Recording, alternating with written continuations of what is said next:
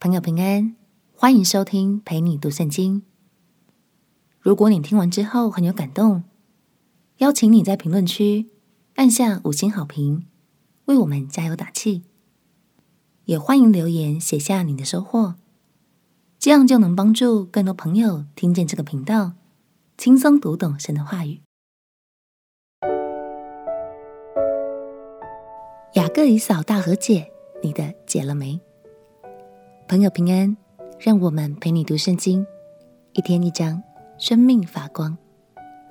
今天来读创世纪第三十三章。我们都不是完美的人，从小到大跌跌撞撞，总有糊涂犯错的时候。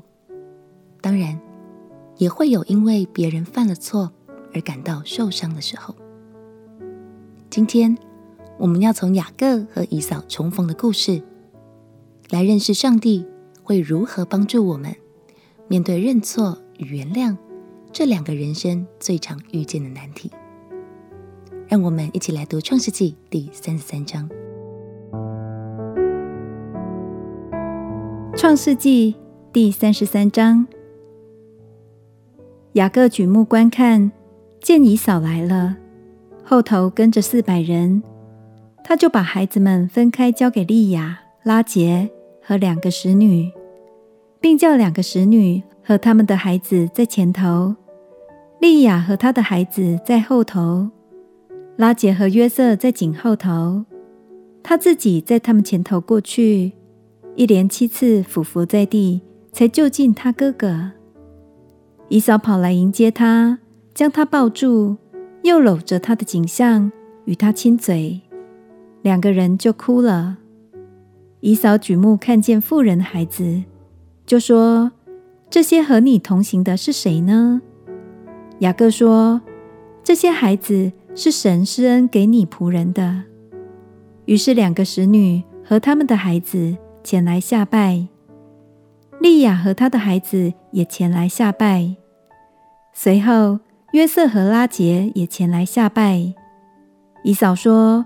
我所遇见的这些群畜是什么意思呢？雅各说：“是要在我主面前蒙恩的。”以嫂说：“兄弟啊，我的已经够了，你的仍归你吧。”雅各说：“不然，我若在你眼前蒙恩，就求你从我手里收下这礼物，因为我见了你的面，如同见了神的面，并且你容纳了我。”求你收下我带来给你的礼物，因为神恩待我，使我充足。雅各再三的求他，他才收下了。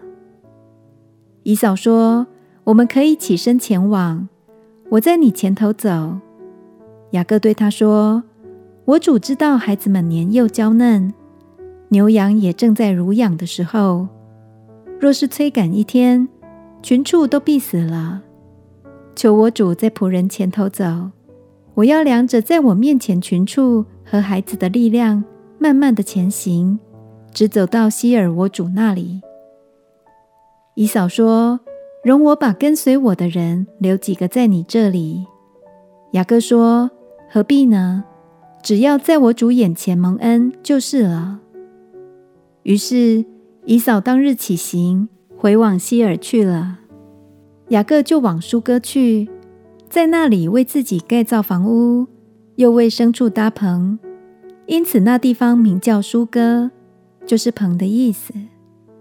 雅各从巴旦亚兰回来的时候，平平安安的到了迦南地的示剑城，在城东支搭帐篷，就用一百块银子向示剑的父亲哈姆的子孙买了支帐篷的那块地。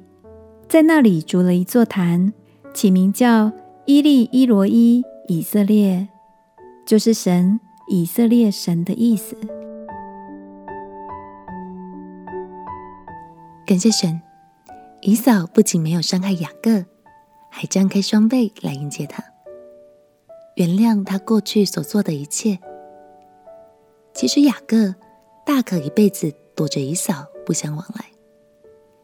但相信神看见了雅各这样积极谦卑的态度，就回应了他的祷告，用远超过雅各所能想象的方式，来帮助两兄弟和好。亲爱的朋友，你也有该说出口的抱歉吗？或是你也有需要去原谅的人呢？让我们勇敢行动吧！相信这位喜悦和睦的神，必定会帮助你恢复美好的关系。我们一起来祷告。亲爱的主耶稣，求你帮助我勇敢表达那说不出口的抱歉，也帮助我有宽容的心，原谅每一个曾经让我感到受伤的人。祷告奉耶稣基督的圣名祈求，阿门。祝福你，靠着爱你的天赋与人和好。陪你读圣经，我们明天见。耶稣爱你，我也爱你。